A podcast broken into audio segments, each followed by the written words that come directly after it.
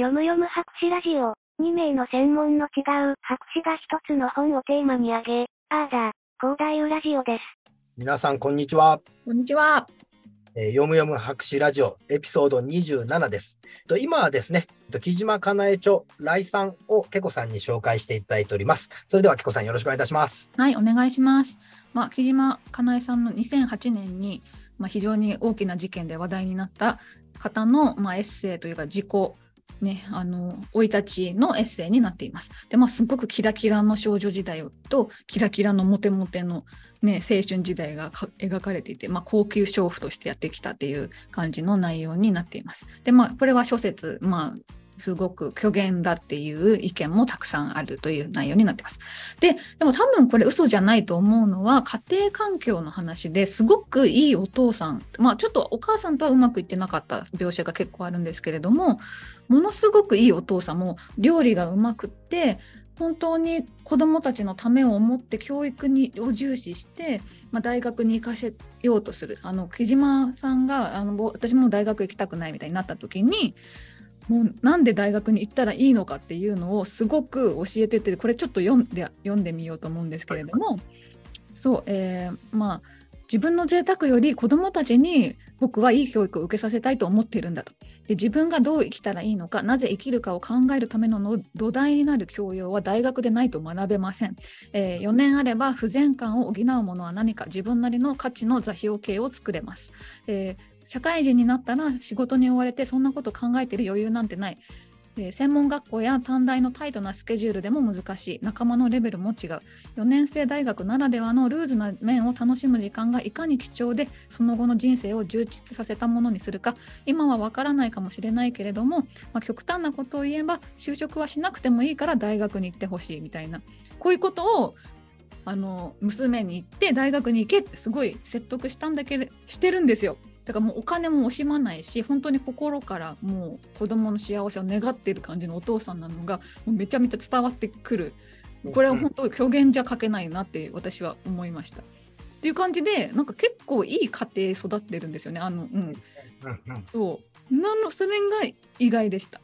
で家族もお姉ちゃんがまさか殺人するなんて思ってないし仲良くやってきててあでも多分いろいろ事件は起こしてえーってなったことはあるんでしょうけどそれは伏せ全部書いてないんですけれども そうなってました。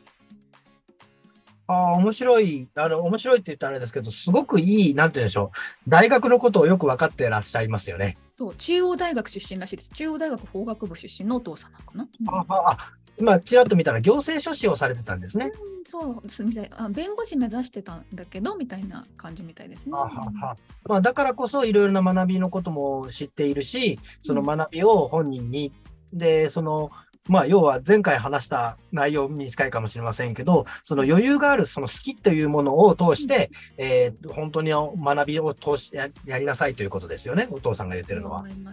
あとそう、この北海道の何でしたっけ？北海町でしたっけ？そのそこ出身の家庭なんですけれどもあの東京出身者がすごい珍しかったらしくてお父さんは東京から行って戻ってきたすごくイケている存在だったらしいです、その場で。うん。いや今、ちょっと,、えーと、ウィあのウィキじゃない違うもので調べてると、えー、父親は2005年に崖から転落して交通事故死している、彼の車から練炭が発見されたって、なかなか衝撃的なことが書いてあった。発見されてたんですか？知らなかった。まあ、この書いてるブログみたいなのが本当かどうか分かりませんけれども、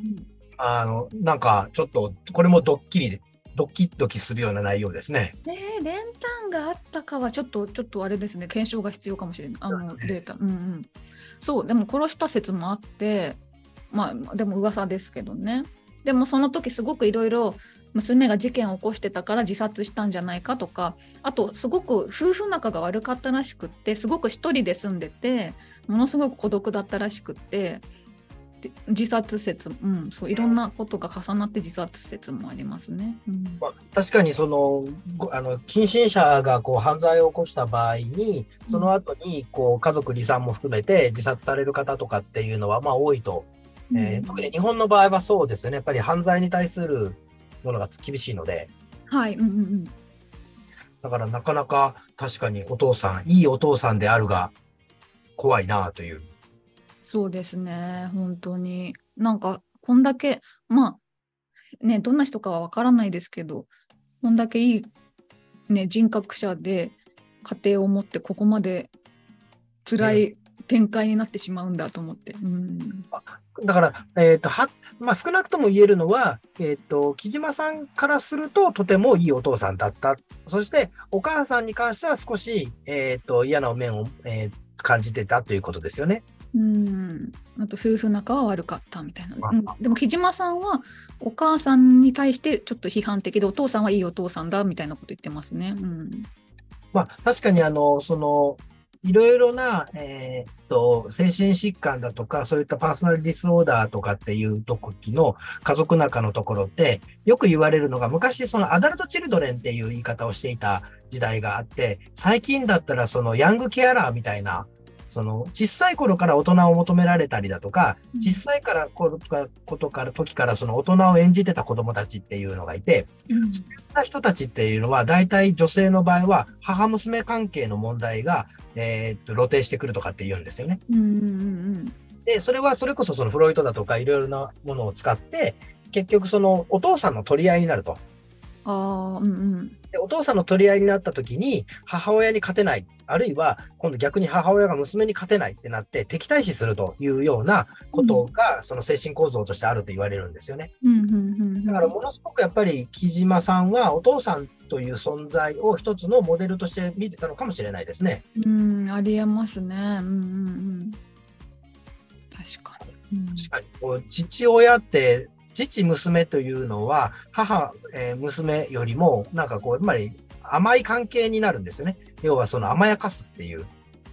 やっぱり異性で、異性に関してはやっぱ甘くなると、それは全ての家庭において言えるということではないですけど、傾向として、あの、そういう傾向があるというふうに捉えたときに、うんその母娘関係が何かしら起きてくると、結構、あの、いろいろ後々に問題になってくる場合もあるし、逆に今度は父親が娘の方を溺愛すると、大体性的虐待の話になってくることもあるんですよね。うんそうなってくると、やはり後にパーソナルディスオーダーになる人たちっていうのもやっぱり多いというふうには言われます。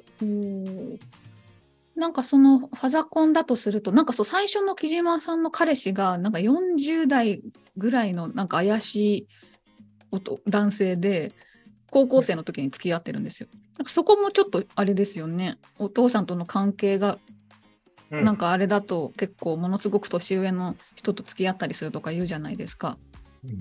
関係あるのかなみたいな。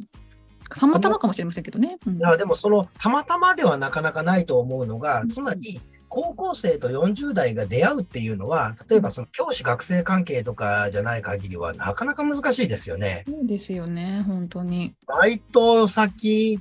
うんまあ、なかなかそれって難しいなと今思ってたんですけど、そうすごく年上と付き合うことが多かったみたいですね、その後も。うん。ということはやっぱり木島さんの方からアクセスしている可能性が高いですよね。うん、まあ、ナンパだって書いてましたけど、まあ、嘘かもしれませんからね。うんうん すごいな。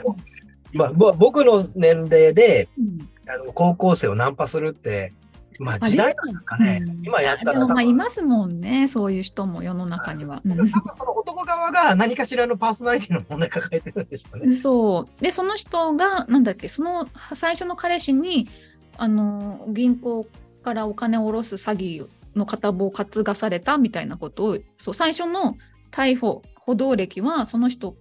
と関係してお金を下ろした話なんですよ。なんかすごいですね。そんなことが自分の身の回りになかったので、うんうん。あーすごく、まあ本当に、その、どんだけ家庭がなっても、その近寄ってくる人たちっていうものの影響もいろいろありますし、かうつ、そのもともと持ってる気質的な何かっていうのもあるでしょうし、うん、でもそうで最初の彼氏が発覚した時にお父さんがめちゃくちゃ怒ってなんかもう絶縁させたらしいですよ。でほ保護して、うん、それはその犯罪の後ですか？それとも犯罪の。犯罪の後だと思いあます。ーはんはうんんまあ確かにだから娘を守ろうとしたということですよね。だと思います。でも確かにその初めての彼氏で外で大体あのまあそれを必ずしも健全とは言いませんけど割と近しいところでね恋愛っていうのが起きると思いきや近しい場所じゃないところで恋愛が起きるっていうのはなかなかこう特殊ななんていうのかなこ目目線が違わないとなかなかないですよね。ですよね、本当に。うん普通じゃない。まあ、でも高校じ、中学、高校から時代からクラスでも浮いてて、すごい大人っぽい、あいつは違うみたいな、そん感じだったらしいです。あんま話が合わないみたいな、あの同学年とは。まあ、だからまあ大人と接する機会が多かったとか、そういうちょっと背伸びした、まあ、本だとかテレビだとかっていうのに触れてたのかもしれないですね。うんうんうんまあ僕もだ中学校、高校時代に友達と話があったかっていうとそんなにあった気はしないあです。まあ確かに、まあ私も。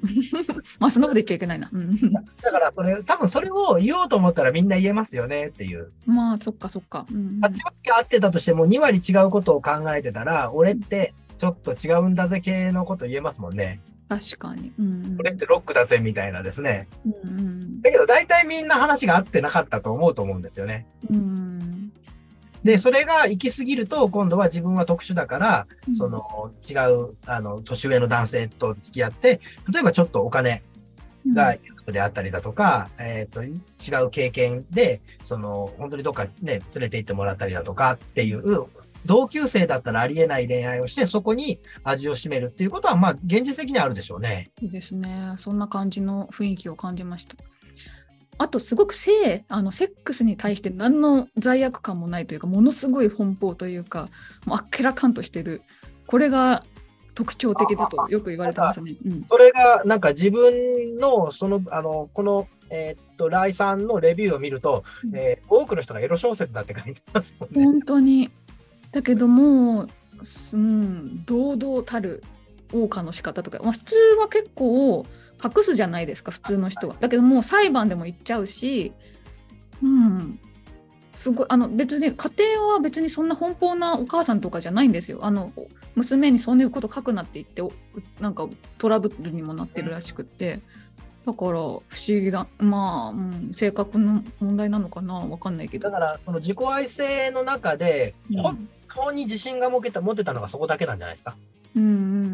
なんかすごい。どっかでね、疑いを持っていたけれども、それに関しては本当に男性が、あの、お例えばまあ統計的にですよね、だから N 数が多い中で、えっ、と、喜んでくれた人が多ければ、その、実際に比べるところの N 数で大体多くの人が少ない中で自分の N 数が多いもんだから、確かに自慢できるようなことってのはあるかもしれませんね。うん。そうですね。うん。そこが赤裸々に、そこを赤裸々にすることによって、自分の価値をまあ高めたいと思ったりだとか、自分の表現を、まあ、表現なんでしょうね。うん。